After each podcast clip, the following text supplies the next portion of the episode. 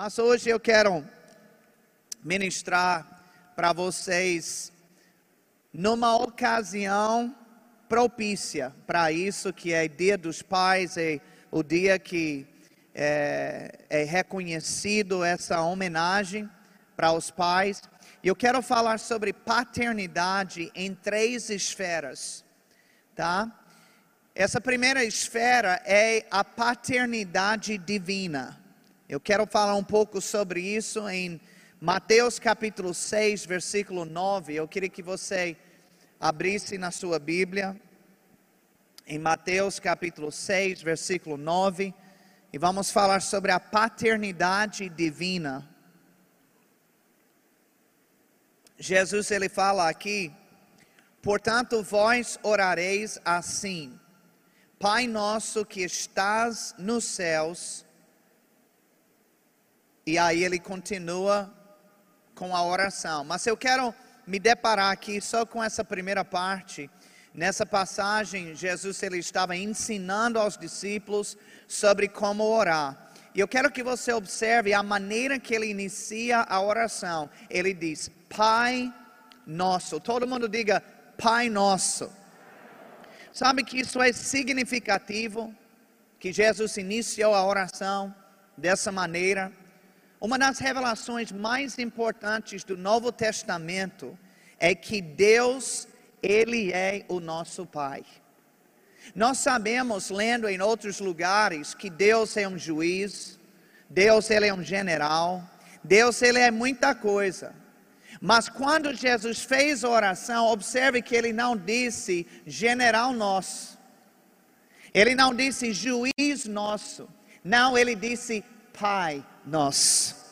Porque ele quis enfatizar essa faceta, esse aspecto de Deus na nossa vida. Quando se trata de oração, quando se trata de intimidade, a gente precisa enxergá-lo como nosso Pai amado. Inclusive, o apóstolo Paulo ele reafirmou esta verdade em Romanos 8:15. Ele disse: "Porque não recebestes o espírito de escravidão para viverdes outra vez atemorizados, mas recebestes o espírito de adoção, baseados no qual clamamos: Abba, Pai." Ele disse que nós recebemos o espírito de de adoção. Agora, esse conceito de adoção não existia na cultura judaica. É por isso que você nunca vai encontrar Jesus falando ou ensinando a respeito disso. Mas na cultura romana e gentia, é, esta era uma prática comum. E, e é por isso que Paulo ele fez questão de colocar essa ilustração na sua carta, porque ele sabia que eles iriam entender. Inclusive, para nós que moramos aqui no Brasil, a adoção é algo que a gente também entende. Inclusive, aqui no Brasil, é, existe uma criança que é adotada a cada quatro horas. Então, a adoção é um conceito que a gente entende. E quando um casal assina os papéis de responsabilidade, imediatamente eles se tornam os pais legítimos daquela criança, mesmo que a mulher não tenha parido a criança, mas por causa da adoção é legitimamente o seu filho. E é isso que aconteceu conosco quando a gente confessou Jesus como Senhor da nossa vida. Amém? A Bíblia diz em Gálatas capítulo 3: Todos sois filhos de Deus, mediante a fé em Cristo Jesus. Então, nós fomos adotados, mas a adoção não foi consolidada no papel, mas sim no espírito. É por isso que ele disse que recebemos o espírito de adoção. E eu vou lhe dizer uma coisa: se um documento tem uma força tão forte, quanto mais algo que está selado no Espírito de Deus. Aleluia. Então, veja que ele disse que é por meio desta adoção que nós o chamamos de Abba Pai. Diga Abba Pai. Essa não é a primeira vez, inclusive, que vemos essa frase na Bíblia. Quando Jesus estava orando em Getsemane, antes da sua crucificação, ele novamente chamou Deus de Abba Pai. Agora, além do grego, sabemos que Jesus ele falava no grego koiné, que era o grego comum do dia a dia, mas ele também falava aramaico. E esta palavra Abba é uma palavra aramaica. Inclusive, para o americano, é, Abba Pai seria o equivalente de dizer daddy. Para o brasileiro seria o equivalente de dizer painho. Alguém aqui chama seu pai de painho? Né? Uma pessoa. Tá bom. Eu vou fingir que é verdade. Então, é, Abba Pai é justamente uma forma íntima e carinhosa de abordar Deus. E sabe que Deus, Ele quer que nós nos aproximemos dele desta maneira, com essa intimidade, com esse carinho, como um pai de amor que quer realmente estar próximo de nós. Amém? Tá tudo bem por aqui? Ok. Jesus ele contou, inclusive, uma parábola que é conhecido como filho pródigo. Eu até fiz uma pesquisa, eu estava procurando a passagem, eu botei o um nome pródigo, eu não encontrava. É porque não está na Bíblia, não. É o título que botaram lá para descrever a parábola, né? A parábola do filho pródigo. É, a palavra pródigo significa gastador, é aquele que, que dissipou todos os seus bens. E esse filho, ele errou muito feio. De fato, chegou no fundo do posto, do posto não, do poço. Chega no fundo do poço, mas quando ele caiu em si, ele desejou voltar, voltar para a casa do seu pai, mas ele queria voltar em outra condição. Ele disse: Olha, tem, eu estou passando fome aqui. Ele está cheio de servos lá que pelo menos comem diariamente. Ele disse: Eu vou voltar para lá, tá? Eu vou ganhar coragem de encarar ele, e eu vou pedir para ele assinar minha carteira. Eu vou pedir para ele deixar eu ser empregado dele, um funcionário, pelo menos eu assim eu como. Ele não queria estar na condição de filho mais. Por quê? Porque ele estava envergonhado. Inclusive ele disse para o pai, ele disse: "Eu não sou digno de ser chamado de filho teu. E sabe que esse é, é muito comum, esse sentimento. Às vezes pessoas se sentem mesmo indignas por causa de uma besteira que fez, por causa de um erro que cometeu. Mas eu quero lhe dizer uma coisa: que é, ser filho ou não, não é baseado em sentimentos não é baseado, inclusive, em comportamento. Quem aqui tem filhos? Ok? Dos que levantaram a mão, quantos de vocês, o seu filho já errou? Ok? Baixa a mão. Quantos de vocês que têm filhos que já erraram, já erraram várias vezes?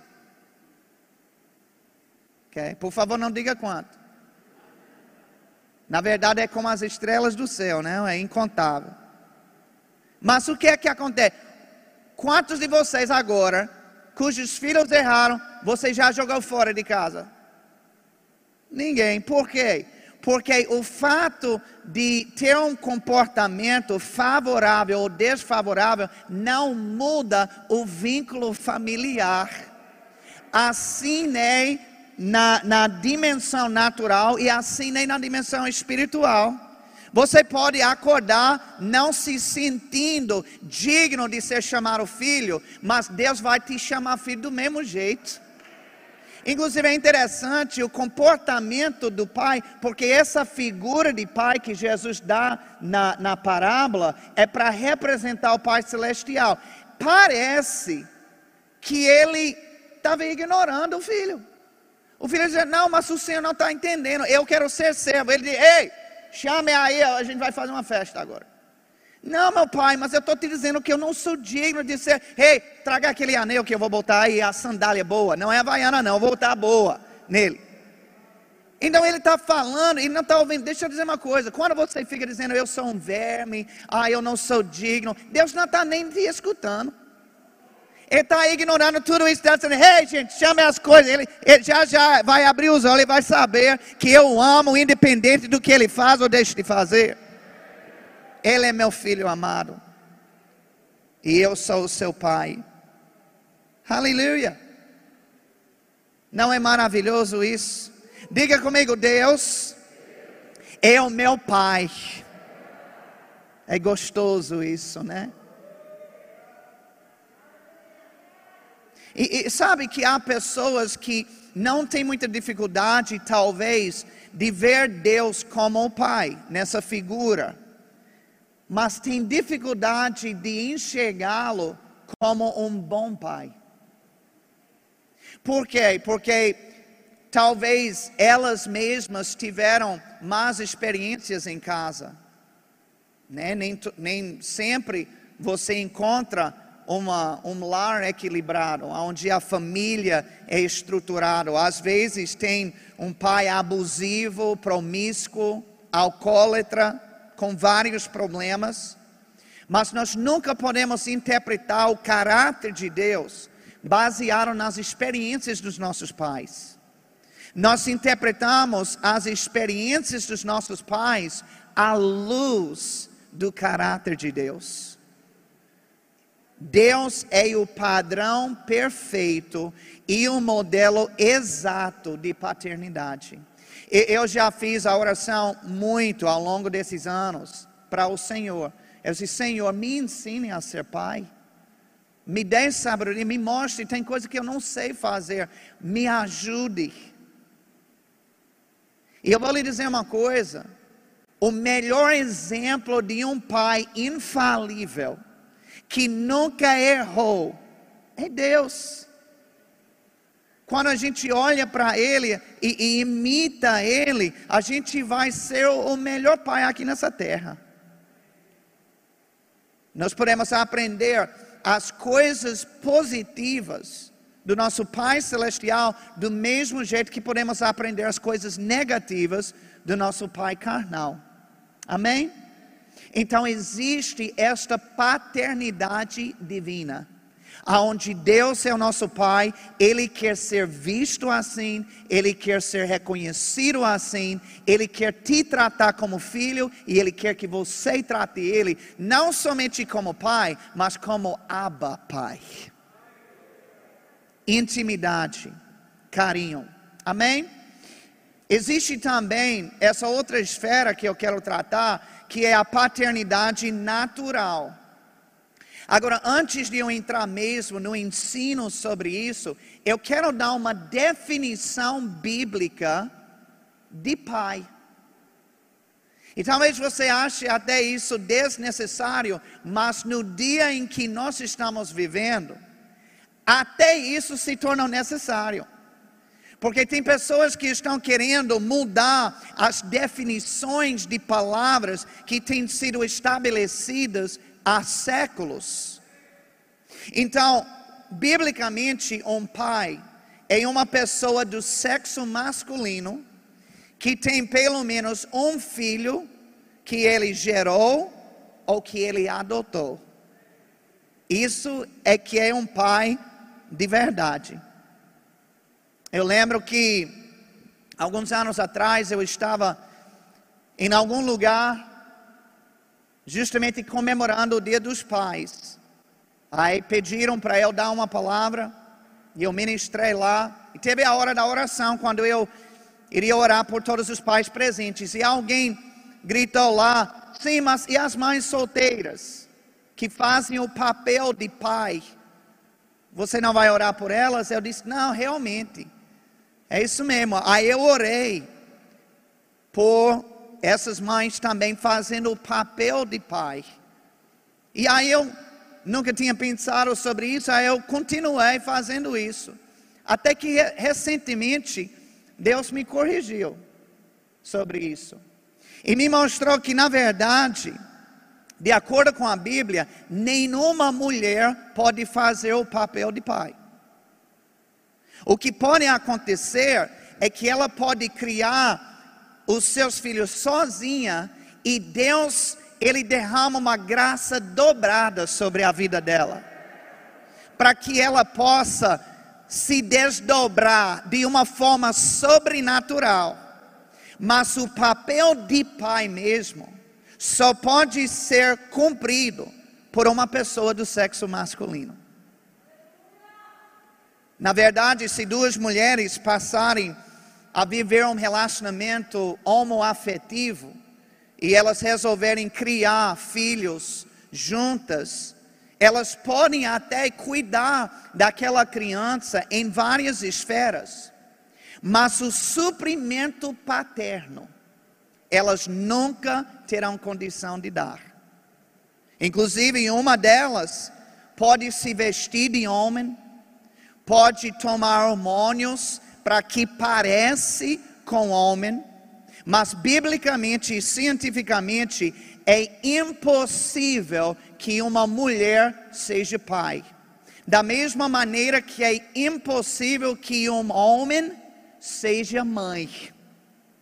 Gal, uh, uh, Gênesis 1, versículo 27 diz: Que criou Deus, pois, o homem à sua imagem, a imagem de Deus o criou, homem e mulher os criou. Quem determina se um ser humano é homem ou mulher é o Deus que lhe criou. Vocês estão comigo? Eu não posso acordar hoje e dizer, rapaz, sabe uma coisa, eu estou me sentindo tão feminina. Eu acho que hoje eu sou mulher. Não é assim que funciona. Nem biblicamente, nem cientificamente. O cartório pode até mudar o nome da pessoa, mas ele não pode mudar o seu sexo biológico. O médico pode até retirar membros do corpo da pessoa, mas ele não pode mudar a sua genética. Em nenhum lugar da Bíblia você encontra uma pessoa sequer que nasceu como mulher sendo chamada como pai. Não existe. Vocês estão comigo? Agora, eu quero que você abra comigo em Efésios capítulo 6 a partir do versículo 1.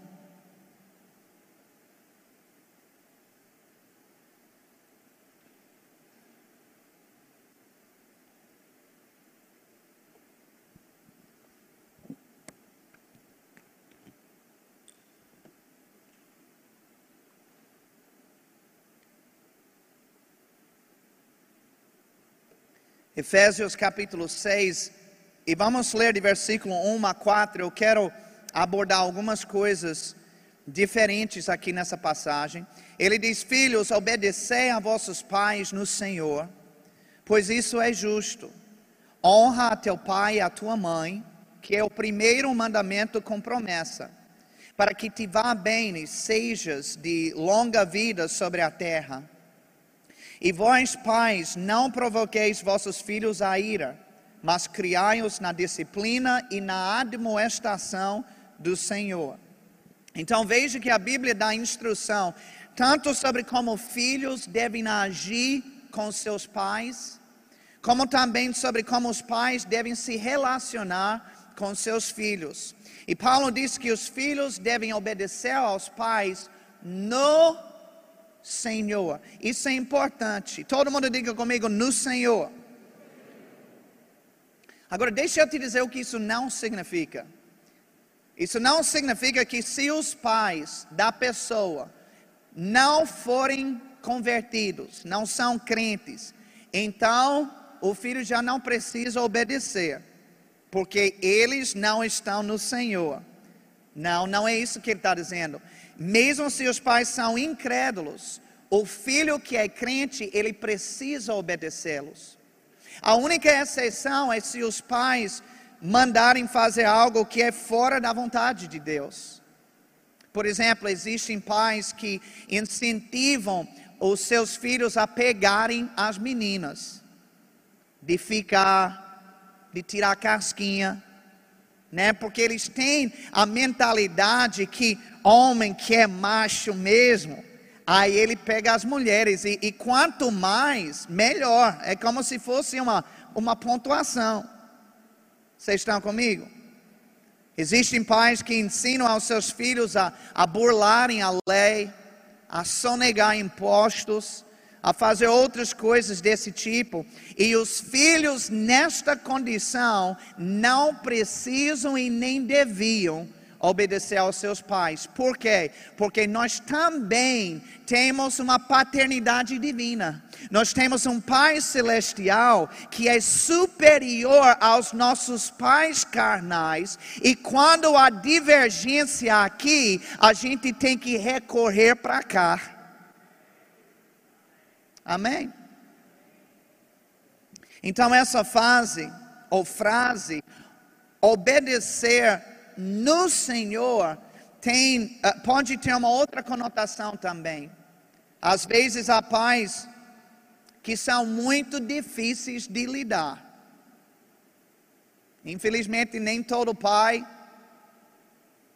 é, é renovado, consagrado. Às vezes tem um, um temperamento complicadíssimo um pai iracundo, explosivo, parecendo um baiacu, bipolar. Olha, tem cada situação por aí e não é fácil você lidar emocionalmente numa situação desse.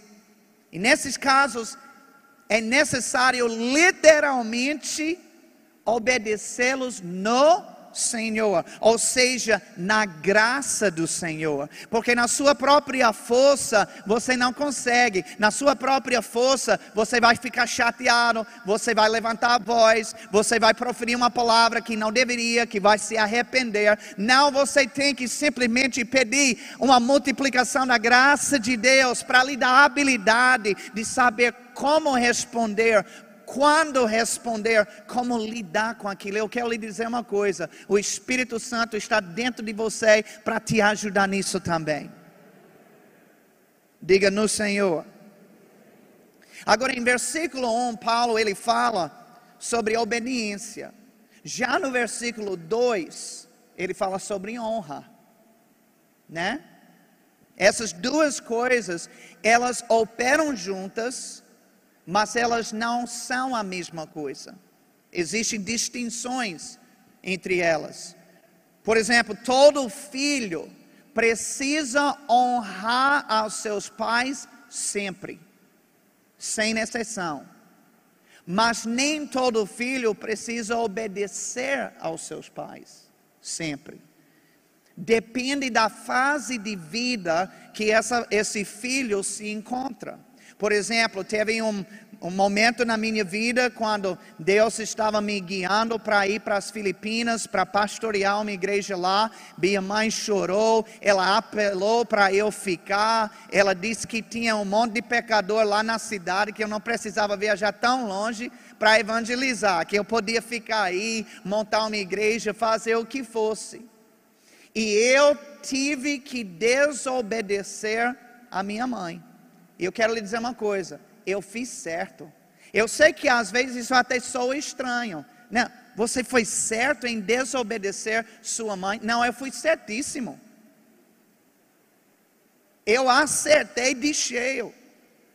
E sabe que há momentos assim como este, quando você, especialmente quando entra na fase de adulto. Eu já vi muitos filhos adultos que se meteram em complicações porque eles, eles misturavam as bolas, elas não entendiam a diferença entre a obediência e a honra. Estavam achando que era tudo a mesma coisa e não é. Porque eu nunca deixei de honrar minha mãe. Eu desobedeci total o que ela pediu, mas eu honrei até o fim da vida dela. Eu honrei com palavras, eu honrei com gestos, eu honrei com é, dádivas, contribuições várias, de várias maneiras. Vocês estão comigo? Tem, de repente, um rapaz que se casa com uma moça, e aí, ao invés de combinar as coisas com a esposa, sabe o que ele faz? Ele vai escutar mamãe. E mamãe está falando totalmente diferente de Dona Maria, que é a esposa. Aí o que é que ele faz? Ele obedece à mãe. Sabe o resultado disso? Confusão. Confusão no lar. E aí o diabo pega carona e, e tem casamentos que nem existem hoje. Por quê? Porque o filho ou a filha obedecia a mãe ou o pai acima do cônjuge. Deixa eu dizer uma coisa: isso é infernal, isso é, é diabólico. Não é assim. A primeira pessoa no, na sua família, no seu lar, que você tem que, que analisar, escutar, é seu cônjuge. Não é mãe pai aqui, cônjuge aqui, é o contrário, é invertido. Meu Deus, está muito entusiasmo aqui hoje à tarde, hoje à noite. Ainda bem que você está de máscara para eu não ver a careta. Mas o que eu estou falando é a verdade. E se você atender essas palavras, vai poupar seu relacionamento, vai poupar você de muita tribulação desnecessária. Basta colocar as coisas na ordem que o próprio Deus estabeleceu. Às vezes a gente quer mudar a ordem e quer que a bênção de Deus seja igual. Não é, não pode. Se você quer a plenitude da bênção de Deus, simplesmente encaixe na ordem que Ele estabelece. Primeiro isso, segundo isso, terceiro isso, pronto, deu certo. Está funcionando. Funcionou para mim e continua funcionando. Aleluia. Agora, no nosso texto, Paulo também dirige uma palavra para os pais. E ele disse que eles não devem provocar aos filhos. Às vezes eu gosto de brincar com Emily, né? Aí eu fico brincando, mexendo com ela, e ela sempre me lembra desse versículo. Pense no versículo que ela sabe de cabeça. Ela disse, painho, a Bíblia diz para não provocar os filhos. O que é que ela está dizendo? Você está me irritando. Não estou gostando. Mas sabe que uma das formas principais que pais podem provocar os seus filhos é quando eles pedem para eles fazerem coisas que eles mesmos não fazem. Aquele famoso, faça como digo, mas não faça como eu faço. A Bíblia chama isso de hipocrisia. Todo pai, ele precisa ser exemplo para os seus filhos. O problema de viver assim, de agir assim, é justamente que não há exemplo. E, e nós somos instruídos por Deus para ensinar muito mais com a vida do que com a boca. Não falta professor de boca, agora é, é escassa a quantidade de gente que ensina com a vida. E esse é o maior, mais forte tipo de ensino que existe. Precisamos ser exemplos. É por isso que ser pai gera mais responsabilidade. É como você andar de bicicleta. Se você tiver um acidente, você se machuca, mas só você. Mas se você começar a dirigir um carro, e você tiver um acidente, agora você machuca você e mais duas, três pessoas que estão tá lá dentro. E se você tem uma família grande que precisa de uma Kombi, quem aqui tem um monte de filho? Aí o acidente é maior ainda. O que, é que eu quero dizer? A, a sua os seus acertos vão respingar sobre eles, mas os seus erros também vão respingar. E a nossa responsabilidade é grande de ser um exemplo digno de ser seguido, digno de ser imitado pelos filhos, modelando o comportamento correto. Eu quero que você pare para pensar um pouco sobre isso. Será que a maneira que eu estou levando a vida é um bom exemplo para os meus filhos? Se não for, então você tem tempo para fazer ajustes. Graças a Deus, Ele perdoa, né? Ele ajuda, mas em algum momento a gente tem que tomar uma posição e dizer: não chega, eu tenho que ajustar isso, eu não quero que meus filhos repliquem isso que eu falo, isso que eu faço. No nosso texto, Paulo disse que quem tem que criar os filhos, ele disse, são os pais. Não é a babá, não é a tia ou a avó, não é a professora da escola e nem a professora do departamento infantil. A criação dos filhos não pode ser terceirizado. Biblicamente tem que ser feito pelos pais. E Paulo ele também ensinou como devemos criá-los. Ele disse duas coisas importantes. Ele disse disciplina e admoestação. Eu quero ler esse mesmo versículo 4 na nova tradução na linguagem de hoje, que diz assim: Pais, não tratem os seus filhos de um jeito que faça com que eles fiquem irritados. Pelo contrário, vocês devem criá-los com a disciplina e os ensinamentos cristãos. Veja, é muito importante que a criação dos filhos tenha a combinação dessas duas coisas. Não pode ser apenas um, mas os dois. Se for apenas um, pode até criar mais dano do que bênção. Por exemplo, se os pais disciplinarem os seus filhos sem o ensino, então os filhos podem ficar confusos e revoltados. Mas se ensiná-los sem disciplina, então eles podem se tornar rebeldes. Então é fundamental que a criação dos filhos envolva estas duas coisas. É no ensino que o filho aprende o caminho do Senhor.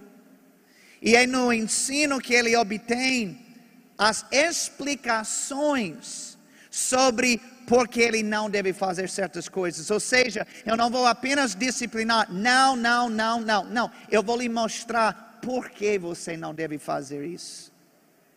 O ensino é importante. E é na disciplina que o, o filho ele aprende as consequências da desobediência, que também é importante. Para ele não crescer achando que pode desobedecer qualquer homem, qualquer coisa e não vai ter penalidade nenhuma, uma cultura de impunidade, não. O salário do pecado é a morte. Toda desobediência tem consequência. Então existem, inclusive, disciplinas mais apropriadas dependendo da fase do filho. Por exemplo, quando o filho é pequeno, o tipo de disciplina apropriada é um tapa no bumbum. Inclusive Deus, quando Ele criou, quantos sabem que Deus criou o seu bumbum? Sabia disso que não simplesmente apareceu?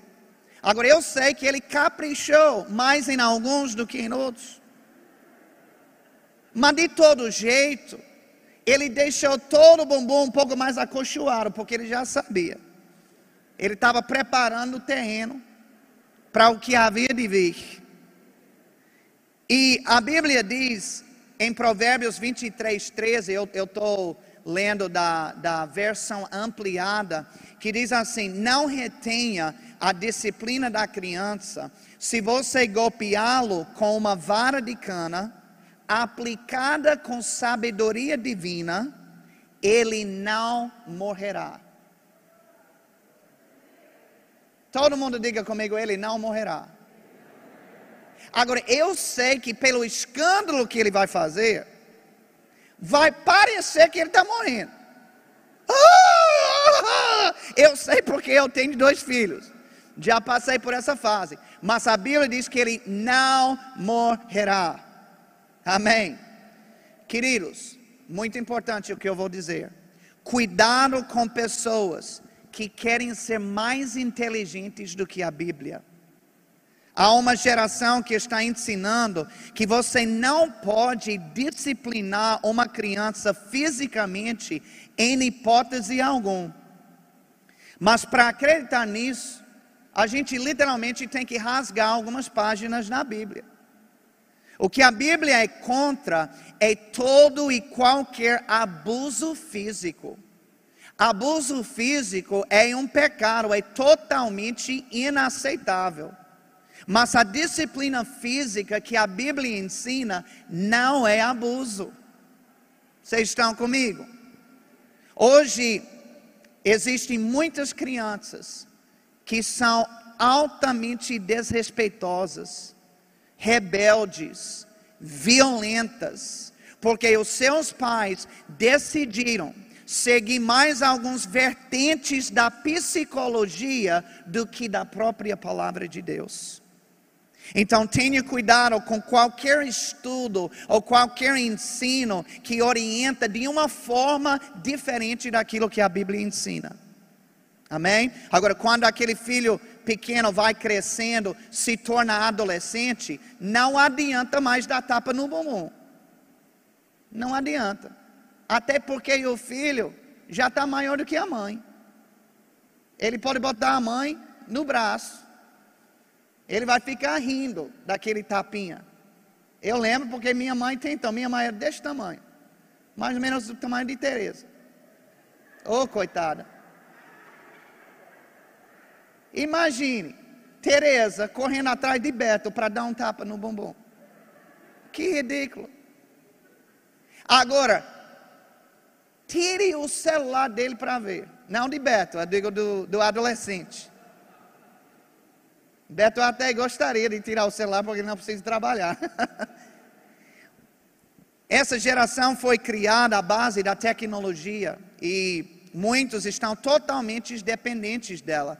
Tirar o celular de um adolescente é pior do que uma surra bem dada. Se você quer mexer com ele, tira o celular para você ver. Agora, todo ato disciplinar que acontecer, é importante ensinar a palavra de Deus junto com a disciplina. Tem que estar casado. A disciplina resolve o erro daquele momento, mas o ensino faz com que os erros não se repitam. Vocês estão comigo? Glória a Deus. Então nós temos a paternidade divina que é Deus como nosso Pai e nós como filhos dele. Nós temos a paternidade natural, aonde Deus ele nos faz ser pais de filhos, ter o privilégio de criar e ele nos instrui como deve funcionar isso. E por final, a última esfera que eu quero tratar é a paternidade espiritual. E eu queria que você abrisse comigo em 1 Coríntios, capítulo 4 e versículo 15.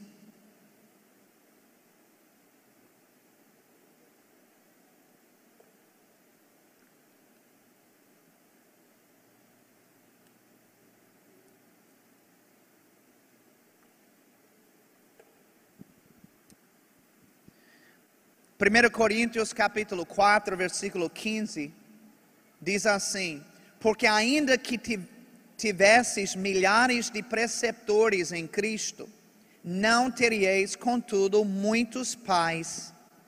Pois eu, pelo Evangelho, vos gerei em Cristo Jesus. Agora, Paulo estava falando aqui em termos espirituais. E eu vou lhe dizer uma coisa: hoje em dia é possível aprender a palavra de Deus com muita gente através do YouTube, do Instagram, de livros, de cursos online e presenciais. Mas Paulo ele faz uma distinção entre mestre e pai. Isso tem que ficar muito claro também para você. O mestre, ele vai lhe ensinar princípios, mas um pai vai zelar pela sua vida. Um pai é que vai orar por você, é que vai visitar você quando você está com necessidade. Ele vai te acompanhar nos altos e nos baixos, ele vai te treinar e lhe dar oportunidades que mais ninguém daria. Tenha muito cuidado de não dar mais valor e prestígio a um ministro qualquer do que você dá para o seu pai espiritual. Paulo ele batia nessa tecla com os coríntios porque eles estavam fazendo exatamente isso. Eles davam um moral e um respeito a pessoas que nem tinham tanto afinco com eles enquanto tratavam o seu próprio pai espiritual com desprezo. Você sabia que Paulo ele plantou a igreja em Corinto? E se ele não começasse a trabalhar fabricando tendas, ele teria passado fome. A igreja que ele salvou, que ele plantou, que ele regou e amadureceu e, e, e discipulou, iria deixar o cara morrer de fome na frente deles. Que falta de respeito, que desonra é essa? Foi tão grande que Paulo teve que falar com eles, mostrar que esse procedimento é errado que esse povo que você está tanto elevando, porque talvez tem eloquência no falar, eles esteve na sua casa como eu. Quando você estava lá no fundo do poço, eles estavam lá, quem estava lá? Não era eu. E quem lhe apresentou o evangelho foi eles? Não, não fui eu, não foi? Paulo foi futucando mesmo, para que caísse a ficha, para que os olhos se abrissem. Queridos, desprezar a nossa paternidade espiritual, além de ser totalmente antibíblico, é feio. Quem acha que isso é feio? Uma pessoa que investiu, às vezes durante anos na sua vida. Eu fico impressionado. Eu, eu não tenho problema. Por exemplo, se uma pessoa vier e diz que Deus falou comigo, eu, eu entendo que está na hora de eu sair da igreja para ir para outra igreja, tudo bem. Mas tem gente que já esteve talvez 10 anos, 15 anos, você acompanhando a vida, sai da igreja nem dá um tchau. Que falta de respeito. Vocês estão comigo? A gente precisa amadurecer como corpo de Cristo. A gente precisa resgatar a honra dentro da igreja do Senhor. Eu gosto de comparar isso aí entre uma babá e uma mãe. Sabe que uma babá e uma mãe podem cuidar da mesma criança, mas há muitas diferenças entre o sentimento que existe em cada uma. Uma faz para receber dinheiro, a outra faz por amor. Uma faz em horários marcados, a outra não tem hora certa. Até de madrugada está ali, se for necessário. Uma pode largar a criança quando quiser, mas a outra tem um compromisso vitalício com ela. Sabe que isso descreve muito bem a diferença entre um ministro da palavra e um pai espiritual. Eu, queridos, eu sou o seu pastor, o seu apóstolo, mas eu quero que vocês entendam que eu tenho o meu próprio pai espiritual. Eu tenho alguém que zela pela minha vida e alguém a quem eu presto contas. E se eu precisar, em qualquer momento eu posso procurar. O pastor Gary Hoffman. Inclusive, ele, ele só não veio o ano passado por causa da pandemia. Mas já já ele vai vir. E ele sempre vai vir porque eu quero honrar a vida dele. E eu quero que todo mundo saiba que esse é o meu pai espiritual, que me amou e que cuida de mim até hoje, mais de 25 anos investindo na minha vida. Você acha que eu sou doido para vir às minhas costas e não dar nada? Enquanto eu tiver fôlego nessa boca, eu vou engrandecer o nome dele, eu vou honrar a vida do meu pastor. Vocês estão comigo? Olha, eu não estou com raiva, não, viu? Se alguém achou que eu estava. E nem estou falando por alguma experiência pessoal, eu estou ensinando mesmo a palavra. É porque eu acho que, e, e quando eu falo a igreja inteira, eu não estou dizendo que todos vocês, só vocês, não. Eu estou falando a igreja de Cristo, perdeu muito ao longo dos anos. Vocês sabem que antigamente, contrato não existia, não. Ninguém sabia nem o que era contrato, você assinar um contrato. Não, rapaz, era de boca. Tá tudo certo, tá tudo certo. Ninguém voltava atrás. Se fez um compromisso de boca, era assim. Porque a gente tem tantos. Olha, meu cunhado, ele é advogado lá nos Estados Unidos. Quando ele veio para o Brasil, ele ficou impressionado a quantidade de advogados que ele conhecia. Ele disse: rapaz, tem advogado em tudo que é lá. Por quê? Porque falta honra a falta de honra. Tem que ter tantos processos, tantos contratos, porque pessoas não cumprem. Oh, aleluia. Meu Deus está quieto aqui hoje à noite. Mas eu gosto assim também. Eu sei que está entrando, amém? Mas sabe, queridos, que espiritualmente não é diferente. Deus, Ele quer que a gente sempre e, e eu quero chamar o grupo de louvor já. Esse ponto que eu vou falar agora é importante também. Eu, é, meu filho, eu tenho, para quem não sabe, né, eu tenho um filho, um homem. Hoje ele está nos Estados Unidos. E ele, inclusive, mandou uma mensagem para mim, me desejando feliz Dia dos Pais. Mas você sabia que um dia meu filho também vai se casar? E ele também vai ter os próprios filhos dele.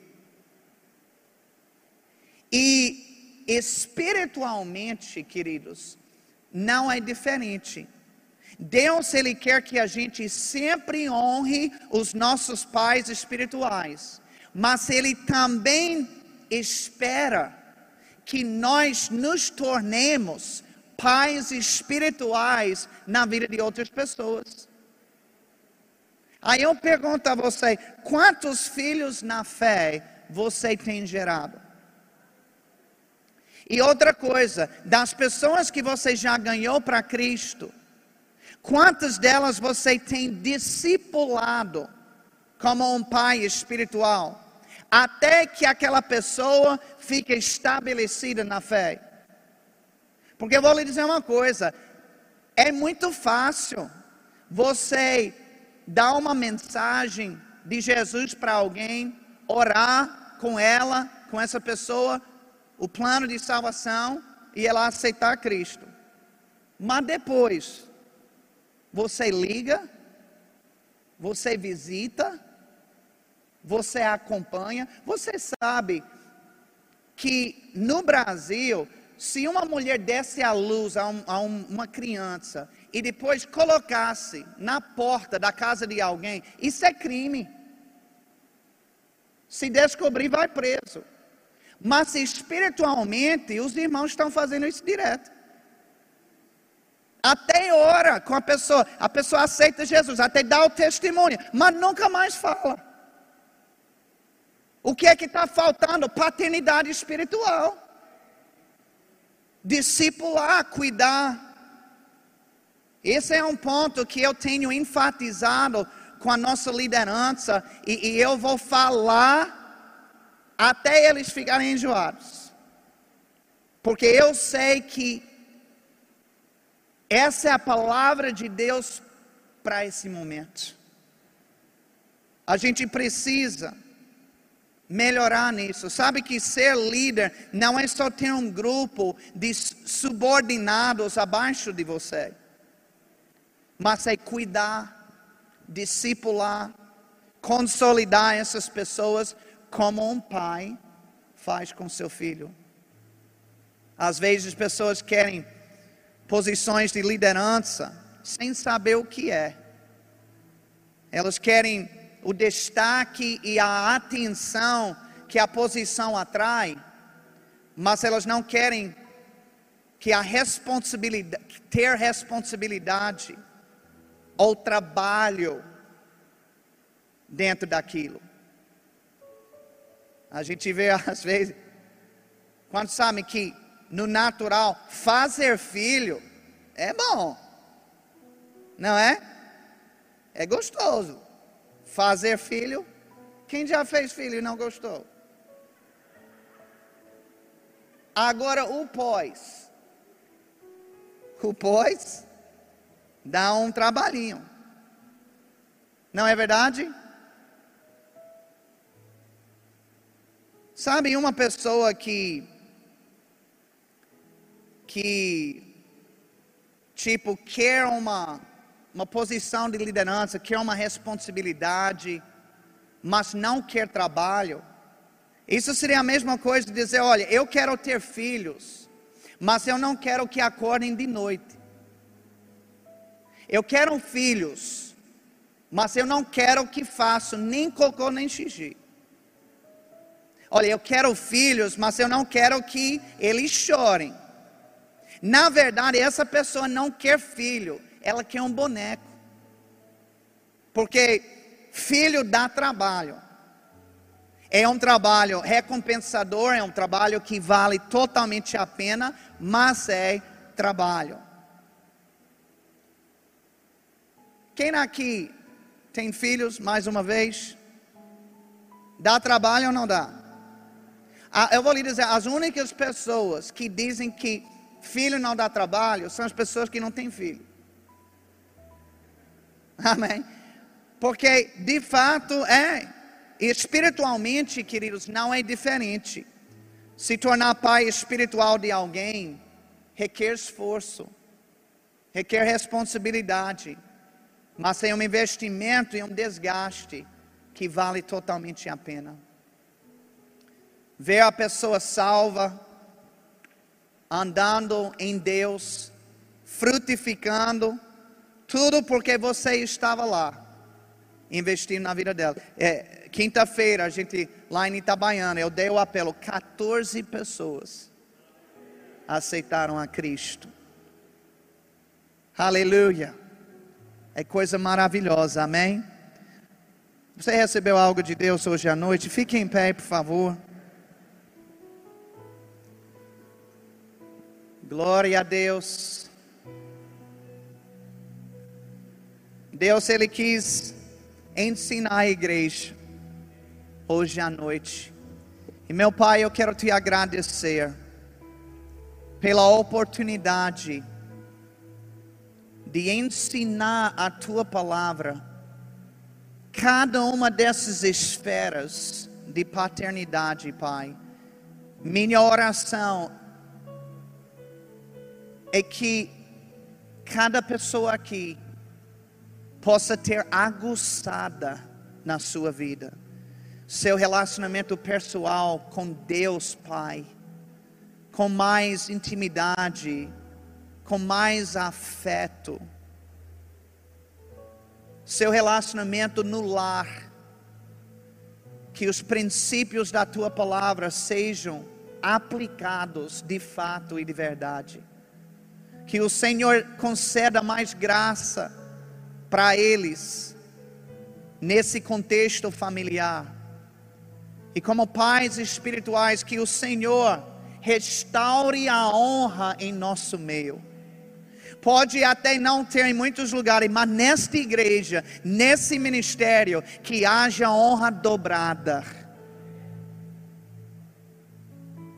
E que o Senhor possa levantar entre nós pais e mães espirituais que não brincam de igreja não, mas que amam vidas, ao ponto de evangelizar, ao ponto de sair da sua casa para ofertar na vida de alguém, para fazer uma diferença, para dar uma palavra, um abraço, um gesto de carinho e até mesmo de acompanhar até essa pessoa ficar firmada na tua palavra. Eu te dou graças, Pai, por amadurecimento, maturidade chegando com força para a tua igreja, em no nome de Jesus.